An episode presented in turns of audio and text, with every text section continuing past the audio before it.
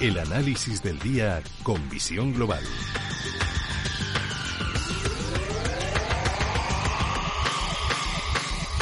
Y saludamos a Mark Rives, que es cofundador de, cofundador de Blackberg. Mark, muy buenas noches. Muy buenas noches, Gemma. Nos iban, vamos a tener razón cuando llamamos a Trump Super Trump. Parece que no le ha afectado ni el contagio ni el virus, no puede con él. Ha estado hospitalizado tres, cuatro días, ha salido del hospital, casi se ha dado el alta él mismo, está mejor que, que según el que hace 20 años. Y le escuchaba yo hace unos minutos, eh, bueno, hablaba, se refería a las personas mayores, eh, bueno, como él mismo decía, bueno, pues pedir a, la población que tenga cuidado de las personas mayores, porque claro, con esta, en estos tiempos, pues son las personas también más, más vulnerables. Pero verdaderamente es un auténtico fenómeno. Sí, sí, sí. Lo que pasa es que más allá de eso, la verdad es que también pasó un poco con Berlusconi hace poco, ¿eh? si te recuerdas, y aunque no ha sido tan mediático, ¿no? Lógicamente por lo que supone Trump y siempre el alarmismo de las consecuencias, que muchas veces pensamos en aquello de si pasa algo, ¿no? Y, mm, pero la realidad es que yo creo que se ha avanzado mucho con el tema del, del virus, porque el otro día, por ejemplo, estábamos viendo informes de, de AstraZeneca y es cierto de que, bueno, pues la, la comunidad médica ha avanzado muchísimo en todo este año, compartiendo cosas a nivel de, de Internet, a nivel de información como nunca antes se ha compartido y que probablemente las medidas de distancia social, higiene y demás, pues han reducido la carga viral y es cierto que el contagio sigue siendo eh, extraordinariamente alto pero afortunadamente pues eh, bueno pues el, nivel de colapso hospitalarios y como otros datos em, de digamos de, por ejemplo los fallecimientos etcétera demuestran demuestran que bueno pues hay muchas maneras de combatir el virus no solamente a través de la vacuna sino a través también de los tratamientos. Y yo creo que eso es un poco lo que lo que estamos viendo no con lo cual eh, tiene que ganar confianza la sociedad yo creo en general y tener confianza en los médicos que tenemos que yo creo que son los grandes héroes de, de esta crisis que hemos tenido no así que es una muestra más de, precisamente que creo que vamos eh, por el buen camino.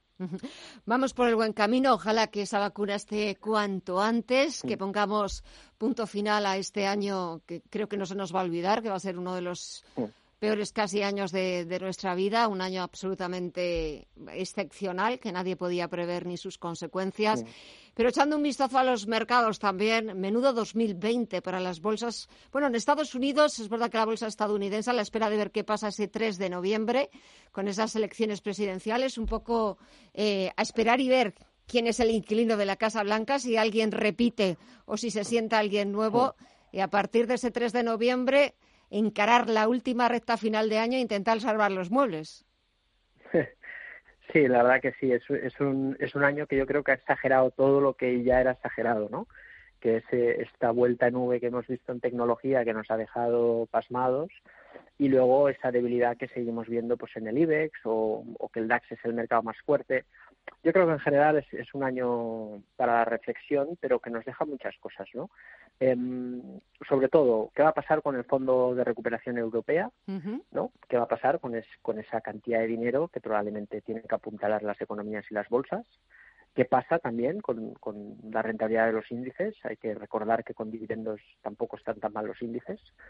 Em, el DAX, está en una zona súper importante en estos últimos meses de mucha volatilidad, nervios y demás, sigue ahí, muy cerquita de los 13.500 puntos. Y yo creo que las bolsas están ahora, durante todo este año, después de la fuerte recuperación del virus, están preparándose para probablemente darnos un, un buen tramo alcista. ¿no? Eh, en Europa todo lo que son compañías cíclicas tradicionales pues están a precios absurdos, por ejemplo aquí España Telefónica, por poner uno de muchísimos, ¿eh? y, y, todo eso al final tiene que recuperarse. Evidentemente el, el, primer punto de partida tiene que ser la economía y la liquidez, y desde luego si hay algo ahora mismo es liquidez y, también reformas fiscales que van a la economía real, ¿no? Veremos si esto genera inflación, pero desde luego dos o tres años eh, de fuerte crecimiento tiene que haber simplemente por las medidas y las inyecciones monetarias que estamos viendo en Europa y en Estados Unidos. Además, en breve también tenemos que ver las cuentas, los eh, resultados del trimestre y ahí también se van a tener que retratar más de uno. Sí. sí, Lo que pasa es que ahí, fíjate que aquí nos va a poner en una justaposición eh, a los economistas, sobre todo aquellos que defendemos la libertad y aquellos que defendemos la iniciativa privada, contra aquellos que defienden el intervencionismo. Los datos del Estado son un desastre, es decir, la administración de los recursos por parte del gobierno del Estado, pues eh, al no ser una iniciativa privada siempre tiene un, un dudoso resultado. Pero yo estoy convencido que las empresas primero en el primer trimestre no tienen tiempo de reacción, ¿no? En el segundo trimestre, mejor dicho. En este tercer trimestre deberíamos de ver ya toda la creatividad de las empresas para salvarse, para innovar, para, cambiar procedimientos, para intentar mejorar aquello que, que les dificulta en tener resultados y luego ver esa evolución en el cuarto trimestre. Yo creo que las empresas al final se tienen que adaptar a los entornos, a los cambios, y eso tiene que generar, pues lógicamente, eh, una información en las cuentas en la cual, siendo negativos, los resultados tendrían que ser mejor que las expectativas, porque desde luego los indicadores adelantados de la economía que demuestran un poco, pues, eh, la confianza de inversores y de, empresarios y demás se han recuperado muy rápido. Yo creo que eso puede sorprender en las cuentas, ¿eh? o sea que es muy interesante ver cómo las empresas han respondido muchísimo mejor que los gobiernos en esta crisis. ¿Y los títulos, las acciones, cuáles están respondiendo? Bueno, ahora estamos viendo un rebote general muy discordante, compañías que están recuperándose pues de una manera muy rápida, por ejemplo, una empresa química alemana de muchísima calidad que se llama Covestro, que hace productos químicos, se ha recuperado del, del crash del COVID, ha recuperado un 50% de caída. Eh, otras compañías no lo han conseguido, están en ello, como los autos alemanes, y otras compañías como Telefónica, pues que siguen en una situación muy deteriorada.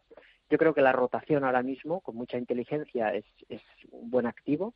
Saber que hay compañías pues que estaban muy bien valoradas, pero que con esta caída crisis pues eh, todavía están mejor, ¿no? Eh, insisto, eh, técnicas reunidas, por añadir otra, y que si rotamos un poco la cartera eh, con visión de largo plazo, oportunidades hay un montón, y sobre todo sabiendo que los estímulos europeos esta vez sí van a la economía productiva y eso va a afectar al ciclo, con lo cual probablemente veamos una rotación al fin en los mercados de lo más tecnológico y lo más moderno a lo tradicional. ¿no? Eso es un poco lo que esperamos de cara a los próximos meses y no años. ¿Y algún consejo, alguna recomendación para despedir el análisis? Bueno, nosotros estamos muy atentos al DAX. El 13.500 puntos es un nivel clave. La corrección ha sido muy, muy, muy escasa en el DAX y eso significa que está muy fuerte. Si rompe ese nivel entra en subida libre, es un proceso inexplorado en la cotización y demuestra que todos los inversores ganan, ¿no? lo cual suele ser muy positivo y suele dar paso a alzas prolongadas y sostenidas en el tiempo.